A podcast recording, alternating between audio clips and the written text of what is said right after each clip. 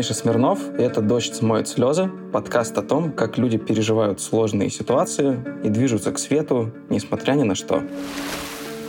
Сегодня я беседую с Кириллом Борцовым. Он эксперт в сфере СММ для киноиндустрии. Кирилл, привет. Привет. Когда мы с тобой обсуждали запись этого выпуска, ты поделился тем, что после 24 февраля у тебя начались проблемы с бизнесом, ты терял проекты. Вообще сначала по твоему бизнесу ударила очень сильно пандемия, а вот в 2022 году изоляция России его фактически добила. Все началось, да, с пандемии, ты правильно заметил. Сложности мы по-прежнему испытываем Тогда у нас был э, бизнес, мы делали СММ для кинотеатров, у нас были кинотеатры на аутсорсе в разных регионах России, и случилась пандемия, у кинотеатров э, резко начались проблемы, закрывали там кинотеатры, ограничивали режим работы, количество мест. В общем, денег стало мало. Киносети, кинотеатры разные одиночные начали резать свои бюджеты, но мы в то время хотя бы смогли найти способ как-то адаптироваться и выжить, но когда пришла война, это убило все. То есть это просто разрушило все наши наработки многолетние, все наши связи. Все это было разорвано буквально за один день. Еще, мне кажется, вообще не отправились от этого и до конца не осознали, что произошло. Убило бизнес, да. Вот именно SMM для кинотеатров, все. Фактически сегодня он у нас не существует, этот проект. Из-за колоссального такого удара, который был нанесен по всей киноиндустрии после того, как ушли крупные кинодистрибьюторы. Они забанили нас, ушло большое кино. Кинотеатры, они оказались на грани закрытия. Естественно, нашим клиентам пришлось очень сильно сокращать бюджеты вновь, и уже а, не только там на рекламу, маркетинг, но и сотрудников, на персонал, начали сокращать количество залов, количество сеансов. Какие-то кинотеатры и вовсе закрылись, к огромному сожалению. К сожалению, да, адаптироваться уже не получилось, и очень все сильно изменилось. Возможно, когда индустрия восстановится, мы вернемся к этому проекту, но пока он существование свое прекратил.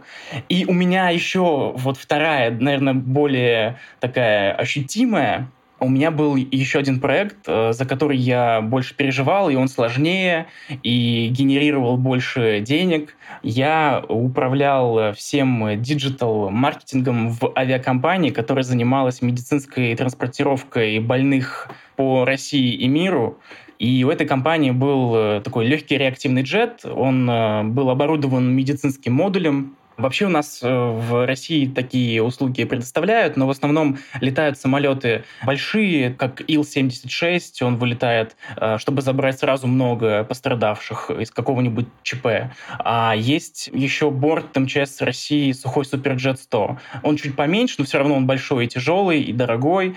Есть еще частные компании, которые возят э, больных, но у них э, нет э, нужных условий, нет медицинских модулей на борту. А у нас все это было. То есть у нас был классный маленький самолет, который мог э, перевозить сертифицированно больных, куда им нужно, там, в любые клиники по России или в Европу.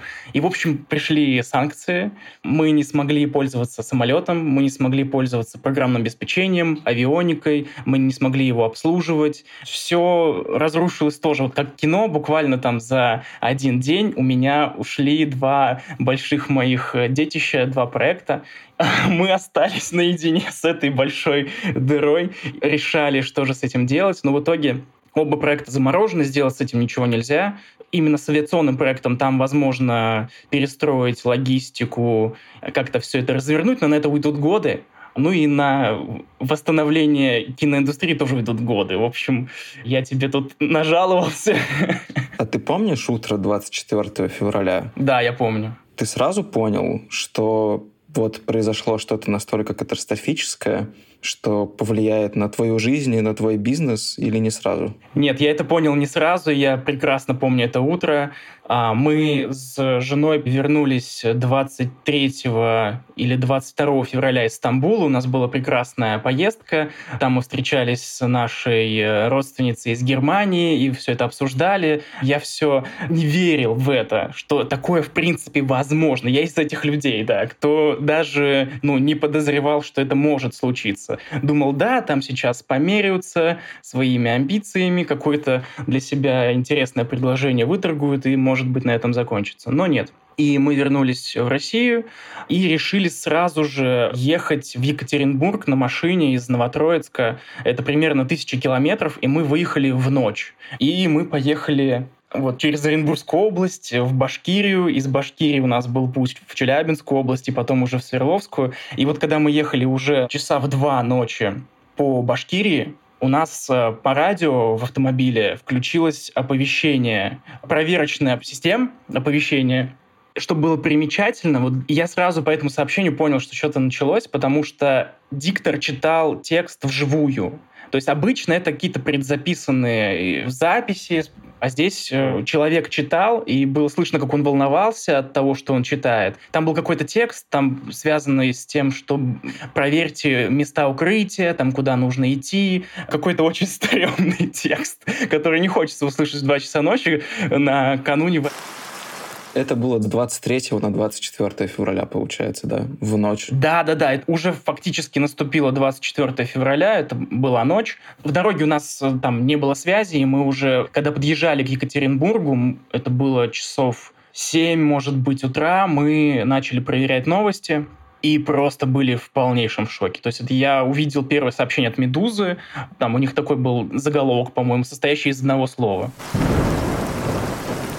мы приехали сразу к моей бабушке и начали это обсуждать. Тут я для себя еще раз ужаснулся, потому что оказалось, что она, в общем-то, очень даже и не против всего происходящего. Это была такая первая стена, с которой я столкнулся. Я думал, сейчас меня как бы поймут, разделят мои переживания, но оказалось, что это совсем не так. Многие мои родственники потом впоследствии выяснилось, что совсем не разделяют моих мыслей по этому поводу. Как у тебя с ними сейчас отношения складываются? Вот прошел почти год с 24 февраля. Сразу ты понял, что у вас взгляды совершенно на происходящее расходятся. Какие у тебя сейчас с ними отношения? Сейчас чуть лучше, чем в начале.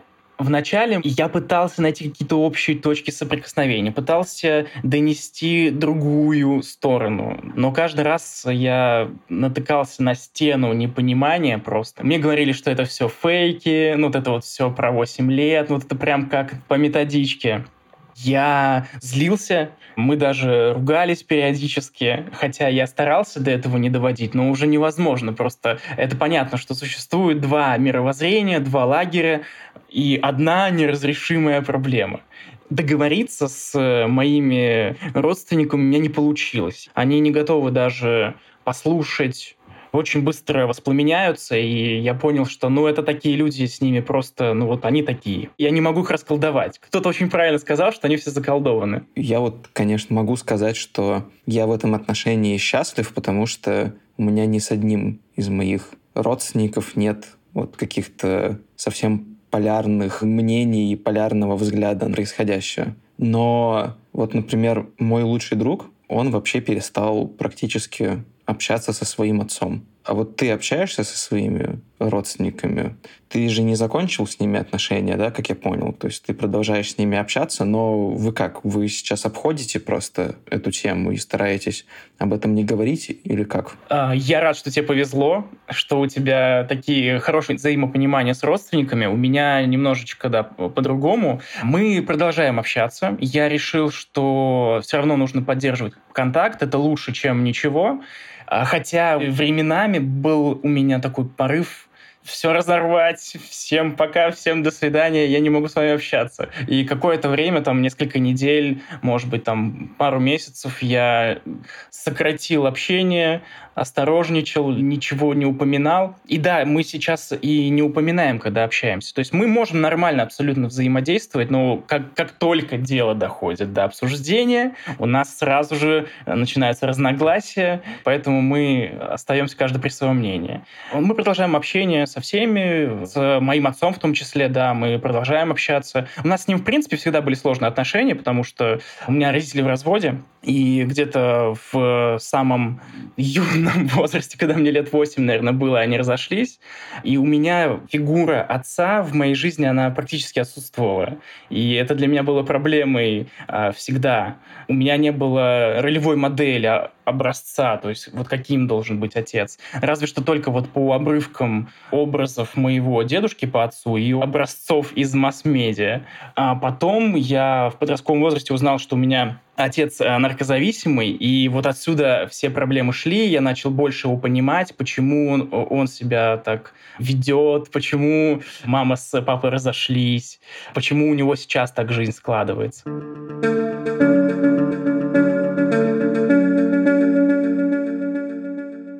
Ты упомянул, что твой отец наркозависимый. Ты, получается, узнал это позже, да, то есть спустя какое-то время после развода родителей, а это оказало на тебя какое-то влияние или, может быть, даже сейчас оказывает каким-то образом? Ну, это вообще не самая лучшая информация, которую ты хочешь узнать о своем отце. Я просто не знал, как на это реагировать. Наверное, поначалу меня это особо как-то и не тронуло даже, потому что, ну, отец — это всегда где-то вот далеко. У нас даже был такой прикол, мы с отцом виделись э, редко. Мы ходили, как полагается, всем разведенным отцам. Они водили своих детей в какой-нибудь выходной куда-нибудь там в кино. И мы потом уже спустя много лет, э, у нас была страцессия в Калининграде, мы собирали паттерны наших зрителей, кто эти люди, почему они к нам ходят. И у нас одна категория была, мы ее назвали киноотцы. И вот э, мой отец, он был киноотец и мы с ним проводили время в кинотеатре. А потом, да, я спустя года узнал о его такой зависимости, и, конечно, сначала я об этом не думал, а потом, да, я начал об этом задумываться, ну вот почему же так?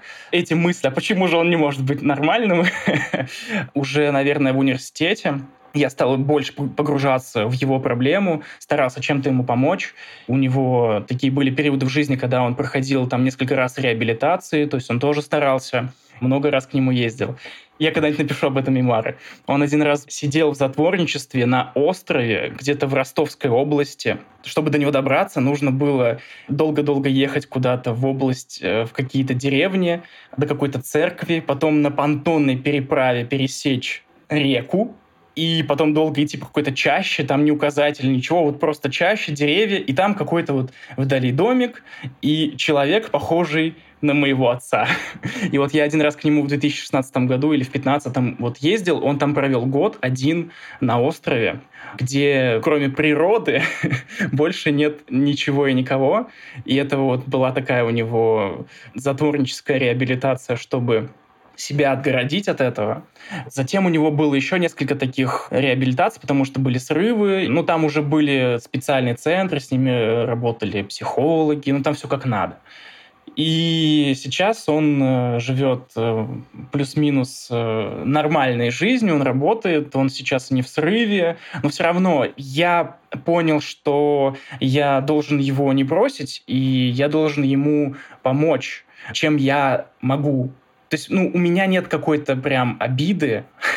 Конечно, я там рефлексировал, думал об этом но в какой-то момент я понял, что я не буду его бросать, я помогу ему, чем я смогу помочь, а там дальше это его выбор, его жизнь, как он ее построит, э, так и будет. И вообще я понял, что это просто нужно принять и двигаться дальше. Наверное, так делают взрослые люди. Вот я только хотел сказать. Да, мы не можем выбирать родителей, и мы не можем быть ответственными за выбор наших родителей. Бывает ты ничем не можешь помочь и никак не можешь исправить что-то.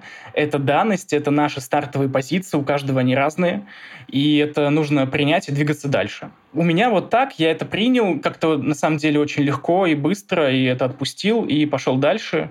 И чем быстрее у меня получилось это принять и осознать, тем легче мне стало жить, и я там не думаю об этом перед сном, знаешь, у меня легкое сердце, я живу, не держу ни на кого обиды, ни на кого из своих родственников за то, что они вот в какой-то момент э, моей жизни не соответствовали моим ожиданиям. Э, эти люди стали такими, потому что их так выточила жизнь. Они, все их поступки, э, следствие их жизненного опыта, их умений, навыков, травм, образования, окружения, семьи. Ну вот они такие, я не могу на них повлиять никак. Когда я это понял, когда я это, через это прошел, и у меня отношения с отцом стали какие-то более доверительные, что ли. То есть мы с ним вот, наверное, в прошлом году только смогли начать разговаривать по душам. Вот он смог чем-то поделиться, что у него там, и я ему рассказал что-то. И это тоже важно, это тоже нужно. И вот он недавно в гости приезжал, говорил, что я взрослее, чем он сейчас. Такая у него интересная была мысль. Ну, в общем, мы так э, стараемся друг друга поддерживать, и он, конечно, у него сложная жизнь, в связи с этим его увлечением. Но я чем могу помогаю, и он этому рад, что я не отвернулся, несмотря на то, что его вообще, в принципе, там, большую часть жизни он отсутствовал, в моей жизни. Ну, я рядом ты взял на себя роль взрослого и взял на себя роль отца, получается. Вообще эти взрослые такие дети, оказывается. Знаешь, ты очень глубоко копнул по поводу вот обиды и того, что нужно отпустить и не злиться на своих родителей за что-то, да, потому что есть много объективных причин, почему они такие, да, почему что-то случилось так, а не иначе. И я здесь тебя очень хорошо понимаю, потому что у меня тоже родители развелись, Правда, это произошло, когда мне было 13 лет, а не 8. Такой пубертатный возраст. Я не так давно снова начал прорабатывать это с психотерапевтом, и она мне сказала, что по всяким психологическим исследованиям доказано, что после развода родителей, если он вот случился в детском или подростковом возрасте, у людей развиваются психические сложности, которые сравнимы с ПТСР. Вообще развод родителей для ребенка или для подростка равноценен потере самого близкого человека. Вот по шоку и по всему. И у меня тоже очень много было какой-то обиды, злости много лет. И я вот это отпустил, когда я стал взрослым, переехал в другой город, и мы стали жить очень далеко друг от друга. И вот после этого, как мне лично кажется, у меня гораздо более теплые отношения наладились с родителями. Они стали как-то ближе. Мы физически стали намного дальше друг от друга, а психологически стали гораздо ближе. Ну вот, видимо, так это и работает, да. Так это и, наверное, и должно быть.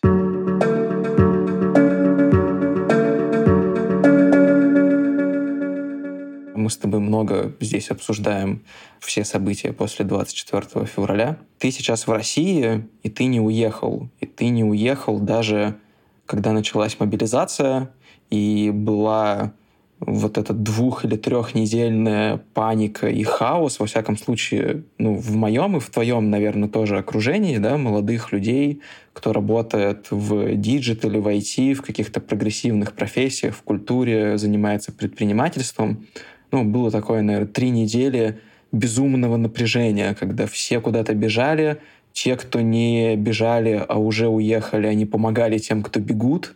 И вот ты не уехал. Почему? Знаешь, когда объявили мобилизацию, мне, наверное, впервые стало прям страшно. Страшно от того, что попадаю под это все не только я, а мы вместе с женой оказались под ударом, потому что и я, и она военнообязанные. Это как бы так немножечко было стремновато. Я впервые увидел э, свою жену на панике. Я никогда ее такой не видел. Она меня просила уезжать. И я действительно даже съездил на разведку, потому что я должен был съездить и посмотреть, как там, как мы можем обустроиться, какие у нас перспективы. И буквально через несколько дней после объявления мы с моим другом съездили в Казахстан. Я помню, это первое пересечение границы на автомобиле. Я на своей машине поехал. Мы поехали в полночь, боялись очередей э, днем, там, знаешь, такая была очередь из 10 машин, и нам тогда казалось, ого, люди поехали. В итоге, да, спойлер, это еще была микроочередь. Мы ее за полчаса проехали, и я запомнил навсегда в моей памяти останется апокалиптичная картинка. Мы живем в степях, ночь, и между российской границей и казахстанской границей, вот эта буферная зона, где есть, она вся была в огне, она горела. Горели степи ночью, таким хорошим огнем. Это, знаешь, как такой символ, знамение. В общем, мы с моим другой, другом Сашей пересекли границы, спокойненько въехали в Казахстан, в город, русские его называют Актобе, он же Актюбинск, казахи называют Актобе, я уже выучил. И мы там несколько дней пожили, сделали себе симки, разузнали, как там что, кое-как нашли себе там жилье. По чистой случайности один москвич, он э, опоздал на свой рейс и не смог вылететь, и нам достался его номер в отеле. В итоге я уже потом несколько раз ездил э, в Казахстан, э, я сделал все банковские карты, но базово мы с женой приняли решение остаться в России, потому что мы покрутили с разных сторон, посмотрели варианты, получается у нас поехать или не получается, стоит это делать сейчас или чуть-чуть попозже, и поняли, что в нашем случае скорее нет, потому что у Лены есть э, контракт э, с госклиникой, из него очень сложно выйти, а если мы вот так просто возьмем и побежим, последствия могут оказаться более печальными, чем мы думаем. В общем, у нас свои вот семейные личные сложности, которые нам помешали поехать, но мы начали помогать нашим друзьям и нашим знакомым, и даже незнакомым людям, которые обращались за помощью. И это был тот месяц, когда вся страна объединилась, по крайней мере, вот, вот в моем окружении это было так, объединились все, все друг другу помогали с билетами, с жильем, советом, там, с обстановкой на границе, как можно пересечь, куда поехать. Вот я своих друзей из Самары вывозил на автомобиле в Казахстан, и они сейчас в Сербии, у них все получилось, они уехали. Был еще один э, мой хороший знакомый, но там была такая вообще интересная ситуация, я ему купил купил билеты на автобус, а билеты были на мой паспорт. И он как-то смог поменять билеты на свой паспорт. А, голливудская история, очень много такого было, и это был, конечно, стресс большой, но я очень рад за всех людей, кто действительно этого хотел, у кого получилось. Безопасность превыше всего, но вот мы по своему пути пошли, мы свою безопасность здесь у себя налаживаем. Почти год у тебя в жизни очень-очень много стресса. Сначала стресс, связанный с 24 февраля потом стресс, который связан с э, проблемами в бизнесе, да, то есть ты теряешь два якорных для твоего бизнеса проектов. У тебя ухудшаются отношения с твоими родными, и потом ты не уезжаешь из России со своей женой, когда начинается мобилизация. При этом ты через это, через все прошел, ты работаешь, ты в здравом уме и в здравом рассудке, ты даже шутишь об этом. Как у тебя получилось через все это пройти и сохранить себя? Слушай, это очень сложный вопрос, на который просто, наверное, не ответишь, но, наверное, в первую очередь это поддержка в семье, а моя семья, вот самая главная ячейка — это я и моя жена. А, мы очень друг друга поддерживаем каждый день.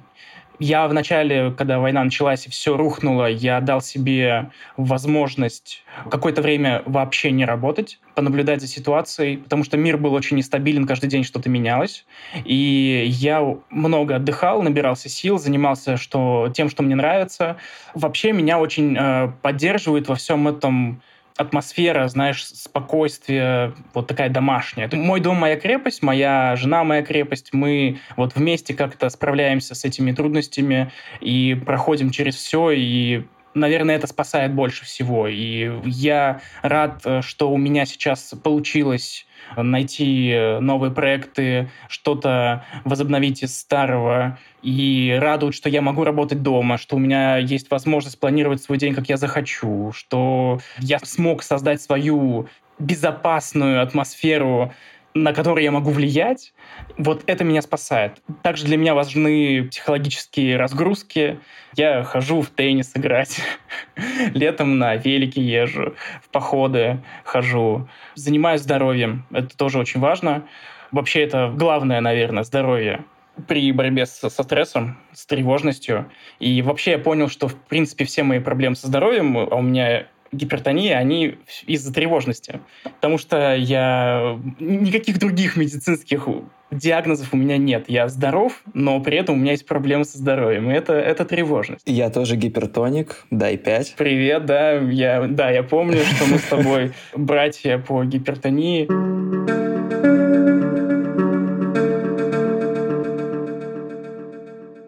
Знаешь, когда ты находишься внутри какой-то ситуации, что бы это ни было, когда у тебя разваливается бизнес или когда у тебя разрушаются отношения с близкими людьми, ну или тебе кажется, что они разрушаются, иногда кажется, что у тебя нет выхода из этой ситуации, да, тебя как будто бы затягивает в какое-то темное липкое болото, что бы ты посоветовал людям, вот, которые сейчас, возможно, находятся в такой ситуации, что бы ты им мог порекомендовать для того, чтобы пройти через это и не утонуть в этом болоте, а прийти к свету, который всегда вот где-то светит. Иногда на горизонте совсем, но тем не менее. Я могу посоветовать только то, что мне самому помогло.